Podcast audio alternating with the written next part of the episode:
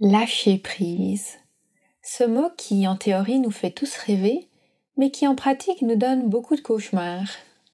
Si vous aussi vous êtes à la recherche de cette recette secrète qui vous permettra de lâcher prise, restez à l'écoute, cet épisode est fait pour vous.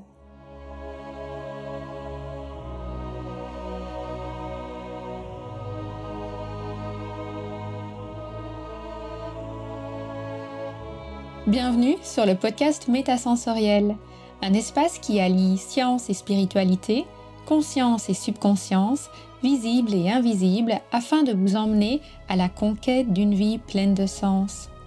Ensemble, nous explorons toutes les dualités de l'univers qui nous poussent vers une meilleure connaissance de nous-mêmes, des autres et de notre environnement. Je m'appelle Aurélie, je suis bio-ingénieure de formation et fondatrice de l'aromacantisme scientifique de l'esprit et spirituel de cœur, j'entremêle savoirs ancestraux et pratiques modernes pour vous reconnecter à l'univers de tous les possibles. Chaque semaine, je vous mets au défi d'affiner votre intuition pour mieux écouter, comprendre et ressentir les énergies de la nature. Installez-vous confortablement et profitons ensemble de ce nouvel épisode. Bienvenue dans le septième épisode du podcast Métasensoriel. Aujourd'hui, on aborde un sujet qui fait beaucoup d'envieux, le lâcher prise. Cet épisode va s'organiser en trois étapes. D'abord, je vais vous expliquer un petit peu pourquoi le lâcher prise est un outil majeur de la thérapie aromacantique et je vous parlerai des principes associés au lâcher prise énergétique. Ensuite, je vous dévoilerai cinq stratégies qui m'ont particulièrement aidé à exceller ou en tout cas à fortement m'améliorer dans le lâcher prise. Et bien entendu, on clôturera l'épisode avec un bonus où là, vous aurez deux petits outils pratiques à mettre en place immédiatement. Vous êtes prêts? On y va. Le lâcher-prise est un outil de régulation énergétique. Pour parler de lâcher-prise, j'aime utiliser une métaphore. Les médecines énergétiques, que ce soit l'Ayurveda ou la médecine chinoise, considèrent que notre corps est animé de nombreux méridiens. Ce sont des canaux à travers lesquels l'énergie vitale circule et nous avons des portails énergétiques qui permettent de réguler la circulation de l'énergie. J'aime donc faire la métaphore avec une rivière dans laquelle de l'eau circule et dont le flux de la rivière est régulé grâce à des écluses. Dans cette métaphore, je considère que notre conscience est l'opérateur qui va réguler l'ouverture et la fermeture de l'écluse et que notre subconscience correspond au moteur qui opère les changements. Que se passe-t-il lorsque nous n'arrivons pas à lâcher prise? La porte de l'écluse se ferme petit à petit et l'eau ne circule plus correctement. En amont de l'écluse, de l'eau s'accumule et risque le débordement, et en aval, on a un assèchement de la rivière.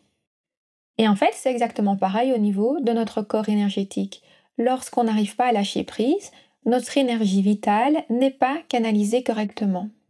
Si vous imaginez en amont du barrage une rivière qui déborde et qui induit des dégâts assez conséquents sur son environnement, nous allons avoir un phénomène similaire dans notre corps avec une accumulation de frustration, d'émotions négatives, et on risque soit d'exploser avec des crises de colère, de la méchanceté, on va dire des choses qu'on n'avait pas forcément envie de dire, ou alors on va imploser de l'intérieur comme un barrage qui craque avec des crises de larmes, de l'anxiété chronique, une dépression profonde.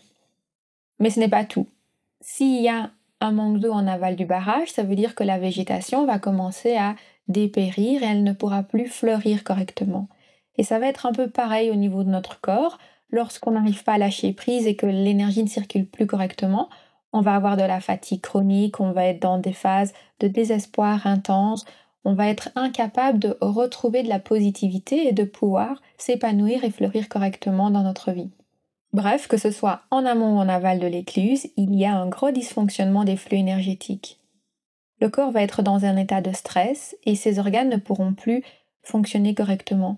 Certains vont être sursollicités, par exemple avec une pression artérielle élevée car le corps a envie de fuir et il ne veut pas rester dans cette situation de mal-être ou à l'inverse, les organes vont manquer d'énergie et on pourra avoir des problèmes tels que des indigestions parce que notre système digestif n'aura pas reçu l'énergie dont il avait besoin pour fonctionner correctement. Bon, raconter comme ça, j'avoue, c'est pas très réjouissant. Mais j'ai quand même une bonne nouvelle pour vous. Il y a des solutions et je vais vous partager celles que moi j'utilise personnellement. Je les ai regroupés en cinq catégories. La première, ça va être ce que j'appelle sortir le couteau de la plaie. Alors en fait, ce que j'imagine quand on n'arrive pas à lâcher prise sur quelque chose, le plus souvent, c'est parce qu'on a été blessé par un comportement ou par une situation et on n'arrive pas à cicatriser ces situations. Et j'imagine ça un peu comme un couteau qu'on a dans une plaie, et tant que le couteau est dans la plaie, on ne pourra pas cicatriser. Et quand on ne peut pas lâcher prise, c'est un peu comme si on avait les deux mains accrochées au couteau, et à chaque fois qu'on respire, en fait, on se fait mal. Et dans ce contexte, il va véritablement falloir prendre conscience des éléments qui pourraient correspondre à ce fameux couteau qu'on n'a pas retiré. Et l'idée avec ça est en fait de tout simplement clôturer l'histoire. Vous pouvez ne pas arriver à lâcher prise par rapport à une situation, tout simplement parce que vous n'avez pas clôturé la discussion avec la personne. Vous n'avez pas été jusqu'au bout de l'expression de vos sentiments et de vos ressentis. Vous pouvez choisir de vous adresser à la personne et de véritablement ouvrir la discussion pour la clôturer, ou vous pouvez aussi mettre les choses par écrit pour les sortir de vous et véritablement leur donner des mots clarifier les choses dans votre tête, faire le tri de ce qui vous a servi et de ce qui ne vous sert pas. Et une fois que vous aurez fait ce tri, vous pourrez véritablement clôturer l'histoire, retirer le couteau de la plaie et commencer à cicatriser. Cet exercice nous mène également à une deuxième stratégie qui est le fait de tirer des leçons. J'ai souvent remarqué que quand je n'arrivais pas à lâcher prise sur quelque chose, c'est parce qu'il y avait un conflit de valeurs. Je suis très accrochée à mes valeurs et quand je suis confrontée à des personnes ou des situations qui ne sont pas en alignement avec mes valeurs, je me mets en mode défense, je me brusque et en fait je me protège tout simplement. Et bien entendu, dans ce cas-là, c'est super important de ne jamais lâcher ses propres valeurs. Donc on ne va pas vouloir lâcher nos valeurs, mais on va vouloir apprendre à lâcher prise sur les personnes ou les situations qui ne sont pas en alignement avec nos valeurs. Et la beauté, en fait, dans ce genre de situation, c'est que ça vous permet de vous renforcer dans vos valeurs et de vraiment vous sentir aligné avec vous-même et de voir dans cette situation une sorte de beauté, de pouvoir vous dire en fait, je n'arrive pas à lâcher prise parce qu'effectivement il y a un conflit de valeurs. Mes valeurs que je cultive et que je chéris, ce sont celles-ci, par exemple l'honnêteté, le respect, et celles que je refuse, ça va être le mensonge et l'hypocrisie. Et quand je suis dans des situations où je dois collaborer avec des personnes comme ça, je ne peux forcément pas lâcher prise. Mais l'avantage, c'est que ça va me permettre d'apprendre à m'éloigner de ces personnes-là et m'éloigner de ces situations-là qui ne me servent pas. Et je pense que quand on regarde lâcher prise comme une opportunité de tirer une leçon, on y voit une certaine beauté et on peut le faire avec le sourire, un peu comme si c'était simplement l'univers qui nous remettait des balises. Et là, on rentre dans une dynamique un peu plus de gratitude. Et la gratitude, elle va nous aider forcément à lâcher prise. Ces deux premières stratégies, je dirais qu'elles sont là pour mettre les choses en perspective et prendre une posture d'observation. L'observation va vraiment nous aider à commencer tout doucement le processus de détachement parce que on est capable de prendre du recul, d'avoir de la hauteur et de regarder les choses avec un peu plus de lucidité. Et cette première étape, elle est vraiment importante parce que sans ça, en fait, on ne pourra pas mettre en place les étapes suivantes. Si vous n'arrivez pas à prendre un minimum de recul sur la situation dans laquelle vous êtes, parfois vous n'allez même pas vous rendre compte que vous n'arrivez pas à lâcher prise. Vous n'allez même pas vous rendre compte des choses auxquelles vous êtes attaché.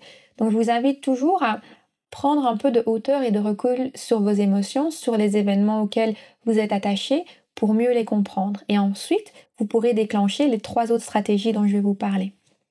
Alors je ne sais pas à vous, mais moi quand je rentre dans un processus de non lâcher prise, j'ai généralement tout un discours qui rentre dans ma tête avec des petites voix qui se parlent et des, des pensées méchantes qui se jettent les uns aux autres et beaucoup de rancœur, je dirais. Et c'est très compliqué de faire une pause et d'arrêter ce flux de paroles qu'il y a dans ma tête. Et j'ai un ami un jour qui m'a demandé de lui faire la promesse de penser toujours à lui avec le sourire, quoi qu'il arrive. Je lui ai fait cette promesse et comme je suis une bonne élève, à chaque fois que je pense à lui, je souris. Et ça, ça nous mène à notre troisième stratégie. Ça va être le fait de trouver un mot, une personne, un événement, quelque chose auquel vous allez toujours associer de la positivité et que vous interdisez de laisser votre cerveau y associer quelque chose de négatif. Et donc lorsque vous rentrez dans cette spirale un peu négative du non lâcher prise, dès que vous en prenez conscience, vous pouvez amener dans votre esprit l'image de cette personne ou de ce mot. Donc ça peut être une personne, mais ça peut être aussi par exemple un de vos projets, un rêve, quelque chose que vous avez envie d'accomplir et auquel vous associez énormément de positivité. Et donc à chaque fois que vous avez une difficulté qui pourrait vous décourager, vous ennuyer, vous vous rattachez à cette idée, à ce concept, à cette émotion que vous chérissez pour pouvoir couper en fait ce cercle vicieux de pensée. Et ça paraît peut-être un peu trop simple pour être vrai, mais si vous le faites avec sincérité, je peux vous assurer que ça va fonctionner. Le plus dur, c'est simplement de prendre conscience que vous êtes dans ce cercle de non lâcher prise. Et une fois que vous en avez pris conscience, l'appel de ce mot dans votre esprit va vraiment couper ce cercle de négativité ou faire rentrer dans un cercle de positivité. Je trouve cet exercice particulièrement efficace lorsqu'on est dans une situation professionnelle où par exemple on est en réunion en train de travailler et on ne peut pas véritablement se divertir autrement que par quelque chose dans notre tête que personne d'autre va voir que nous. Si vous avez un peu plus de liberté d'action, j'ai une quatrième solution que j'aime beaucoup. C'est ce que j'appelle le dédoublement de soi par le divertissement. J'aborde ma personnalité de différentes façons. Quand je me parle, parfois je m'adresse à moi-même dans mon entièreté, mais parfois je me découpe en différents morceaux, on va dire. Je m'adresse à mon corps, je m'adresse à mon cœur, je m'adresse à mon cerveau. Et lorsque je suis de mauvaise humeur et que je rentre dans un cercle, on va dire, de négativité, mais que d'une certaine façon je n'en ai pas envie, je me mets dans une petite discussion avec moi-même et je me dis, bon, Aurélie, j'ai bien compris qu'aujourd'hui tu étais de mauvaise humeur et que tu vas ronchonner toute la journée. Donc si c'est ce dont tu as envie, reste toute seule dans ton coin, moi je vais aller dessiner avec mon cœur. Alors ça peut paraître très enfantin, mais c'est quand même très efficace parce que je vais véritablement, entre guillemets, me dédoubler et laisser cette partie négative de mon cerveau dans un coin et je vais me concentrer sur cette autre partie de moi qui a envie d'être dans la positivité. Je vais vraiment me forcer à rentrer dans une positivité. Et quand j'ai une petite onde de négativité qui veut venir, je vais pouvoir la repousser grâce à cette autre partie de moi. Et je pense que quand on arrive à segmenter comme ça ses émotions et sa personnalité, ça peut véritablement aider à lâcher prise. En fait, le divertissement, c'est un des outils les plus efficaces pour lâcher prise parce que vous allez obliger votre cerveau à penser à autre chose et vous n'allez pas seulement penser à autre chose, vous allez vous mettre en action. Donc vous allez faire autre chose. Vous allez dessiner, vous allez parler avec un ami, vous allez exposer votre corps à une énergie positive et ça va vous permettre de créer de nouvelles interférences avec votre environnement. Et enfin, le cinquième outil que j'utilise, c'est un travail plutôt au niveau véritablement émotionnel. La première chose, c'est de bien se poser la question qu'est-ce que veut dire le mot lâcher prise pour vous d'un point de vue émotionnel? Parfois, on se dit oh, j'ai envie de lâcher prise, mais rien que le mot lâcher prise induit cette idée d'être attaché à quelque chose. Donc, quand on pense à lâcher prise, parfois on pense d'abord à toutes les émotions négatives qu'on ne veut pas. Et puisqu'on pense à elles, forcément, elles sont ravivées en nous. Mais vous pouvez faire l'inverse, c'est de vous concentrer sur toutes les émotions positives que vous voulez vivre grâce à ce lâcher prise. Ce qui veut dire que si vous faites d'abord cet exercice de bien définir dans quel état vous voulez vous sentir, d'avoir cet objectif, d'avoir cette vision vers laquelle vous voulez tendre, ça va véritablement vous aider à initier le processus de lâcher prise parce que vous aurez un objectif clair de ce que vous voulez plutôt que d'être accroché à ce que vous ne voulez pas. Et pour accroître le potentiel de cette stratégie, j'utilise les huiles essentielles parce que je vais pouvoir attacher aux différentes odeurs des émotions positives. Lorsque vous utilisez les huiles essentielles régulièrement dans votre quotidien, vous allez pouvoir y associer des émotions et des souvenirs positifs. Plus tard, à d'autres moments, rien qu'en ressentant l'odeur de l'huile essentielle, vous allez raviver en vous ces émotions positives et elles vont vous aider à lâcher prise. Bien entendu, ces différentes stratégies ne vont pas vous permettre de lâcher prise instantanément et à vie sur des problématiques qui vous tenez depuis plusieurs années ou depuis même plusieurs jours ou plusieurs semaines. Mais si vous les mettez en place régulièrement, de façon récurrente, elles vont petit à petit vous aider à couper des cordes. Et progressivement, vous allez vous débarrasser et le lien qui vous liait à tous ces éléments négatifs va s'affiner, s'affiner, s'affiner jusqu'au jour où il va casser, il va disparaître et vous n'allez même pas vous en rendre compte. C'est un lâcher-prise que j'appelle organique, dans le sens où vous mettez en place tous les outils pour que le lâcher-prise finisse par s'installer en vous naturellement.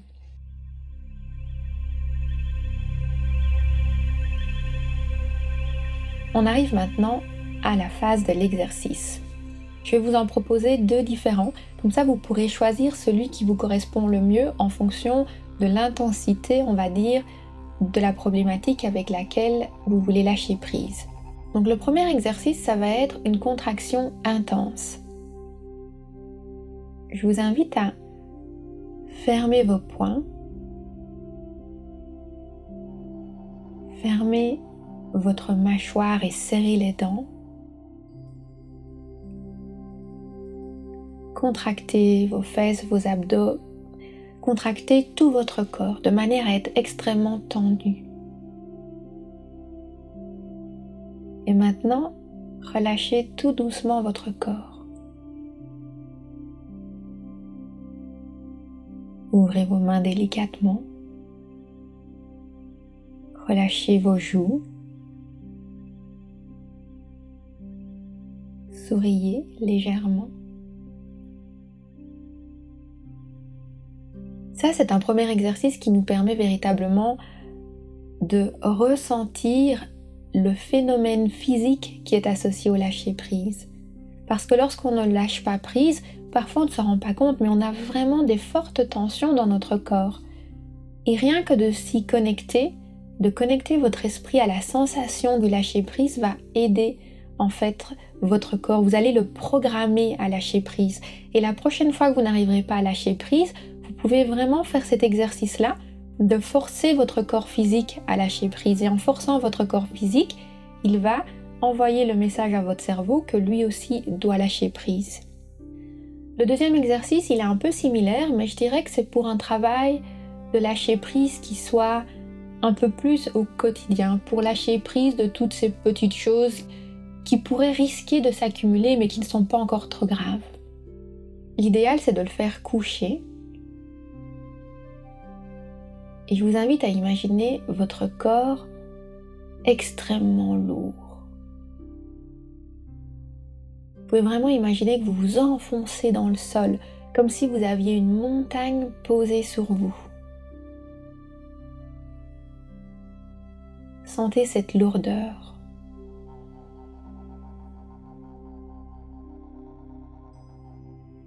Et maintenant, imaginez que la montagne disparaît et que vous devenez léger. Comme une montgolfière, vous vous décollez du sol et vous vous envolez légèrement. Ressentez cette sensation de légèreté.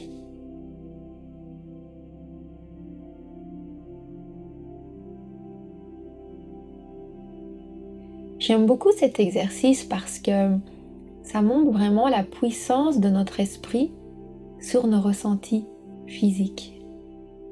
Donc voilà, pour clôturer l'épisode, je vous propose de vous résumer les cinq stratégies que nous avons abordées. La première stratégie, c'est de sortir le couteau de la plaie et de clôturer l'histoire. Tant que vous avez une histoire qui n'est pas clôturée, ça va être très difficile de lâcher prise dessus et souvent, le lâcher-prise vous indique en fait que l'histoire n'est pas clôturée. La deuxième leçon, ça va être d'essayer de tirer la leçon de beauté qui est cachée dans cette problématique et d'en profiter pour bien comprendre les messages associés à cette problématique et peut-être le fait que en fait elle vous indique tout simplement qu'il y a une autre direction pour vous à prendre, d'autres personnes avec lesquelles échanger ou collaborer d'autres situations auxquelles vous devez vous exposer et que celles-là, vous devez d'une certaine façon vous en éloigner. La troisième stratégie, c'est de trouver un mot-clé que vous allez pouvoir visualiser et faire intervenir dans votre esprit lorsque vous rentrez dans une vague négative de non lâcher prise.